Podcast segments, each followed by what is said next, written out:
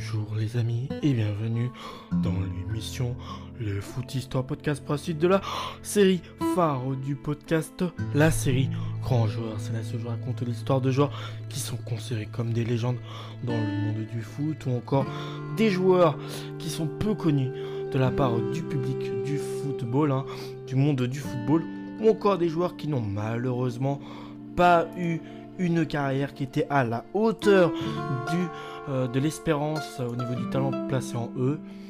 Donc voilà, tout ça dans la série Grand Joueur, c'est l'épisode 490. Et avant euh, de débuter l'épisode sur le joueur en question, je tiens à préciser comme à chaque début d'épisode que les informations sur les joueurs que je fais sur le podcast proviennent du site football The Story. En bon voilà, le joueur qu'on va parler, je veux dire, euh, s'appelle Seo Jung Won. Il est né le 17 décembre 1970 à Gwangju, euh, en Corée du Sud. Donc les Sud-Coréens, il a joué au poste d'ailier droit, mesure 1m70, 1m73, pardon, ils sont surnom c'est Nalsendori, qui veut dire en coréen le Speedy Gonzalez. Il a été un pilier phare de sa sélection avec un total de 89 sélections pour 16 buts, dont tout de même 55 sélections, 8 buts en match amicaux, 19 sélections pour 3 buts en qualif de Coupe du Monde, 6 sélections en but en Coupe du Monde, 5 sélections en Coupe d'Asie des Nations et 4 sélections, 4 buts en Jeux asiatiques. Sa première sélection, elle date du 27 juillet 1990 contre le Japon et une victoire de 0. Et sa dernière sélection le 26 avril 2001, c'était contre l'Égypte, une victoire de 1 avec l'équipe olympique de Corée du Sud, c'est 10 sélections pour 5 buts.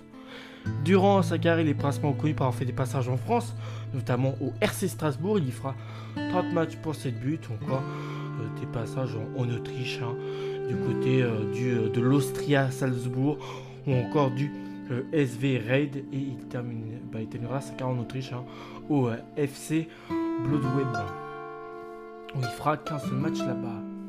Sa pointe de vitesse exceptionnelle a fait de lui un joueur à part. Seo Jung-won est encore aujourd'hui considéré comme l'attaquant le plus rapide de l'histoire du foot coréen. C'était lié à l'ancienne, passé le plus clair, le plus clair de son temps sur le flanc droit, à perforer les défenses les plus hermétiques. Avec lui, tout paraissait plus facile il n'expédiait pas ses centres millimétrés à destination de ses coéquipiers. Il concluait lui-même ses actions avec une facilité presque déconcertante hein, pour les, amateurs du foot qui le voyaient courir sur un terrain. Euh, parmi euh, tous ces exploits, les supporters coréens probablement jamais, n'oublieront probablement jamais le but égalisateur inscrit dans les dernières minutes du match contre l'Espagne durant la Coupe du Monde 1994 aux États-Unis. Fou de joie, Seo avait fêté le but de sa vie en serrant rageusement le poing en direction du ciel. Entré en cours de jeu, l'élite coréen s'était habilement infiltré côté droit avant de recevoir une passe de Wang Bungbo et de tromper Santiago Canizares d'une frappe tendue. Né à Guangzhou, le jeune Bamba se fait remarquer dans un tournoi interscolaire euh, et intègre rapidement les rangs des différentes sélections de jeunes. Très vite, il s'impose comme un titulaire indiscutable au sein d'une équipe olympique qui dispute les Jeux olympiques de Barcelone en 1992. Pour être un peu plus précis, malgré son but contre la Suède, la République de Corée est éliminé malheureusement dès le premier tour de la compétition. Cela n'empêche pas plusieurs grands clubs européens euh, de lui faire les yeux doux vu qu'il a fait, malgré la défaite au premier tour, d'assez bonnes performances.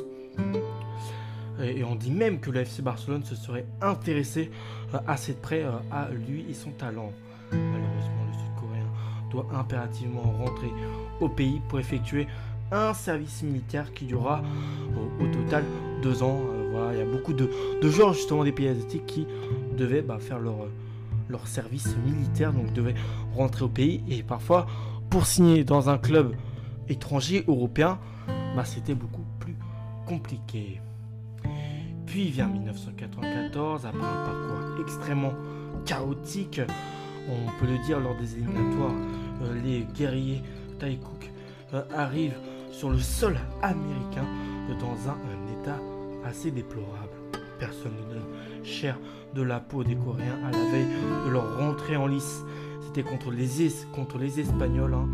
Cela n'empêche pas les partenaires de CO de réussir l'une des plus, l'une des plus invraisemblables comebacks de l'histoire du tournoi mené de 0 par la Roya qui la Roja qui domine cette équipe hein, normal il y a quand même on va on peut le dire une assez grande différence de niveau entre la, Corée du Sud et, l'Espagne la sélection trouve les ressources nécessaires pour revenir euh, au score en marquant à deux reprises dans les cinq dernières minutes. D'un coup, ils ont eu un éclair de génie et ont réussi à remonter ce score où, tout le monde croyait qu'en ce début de, Coupe du Monde, bah, ils allaient, les Espagnols allaient gagner facilement.